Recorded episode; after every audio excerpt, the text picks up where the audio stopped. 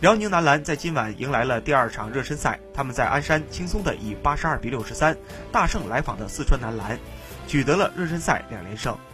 辽宁男篮两名外援史蒂芬森和巴斯小试牛刀，分别有十六分和十分进账，率领球队大胜川军。此役做客的四川男篮虽然在休赛期引进了兰佩和贝勒斯两名实力不俗的外援，但是依然以全华班出战。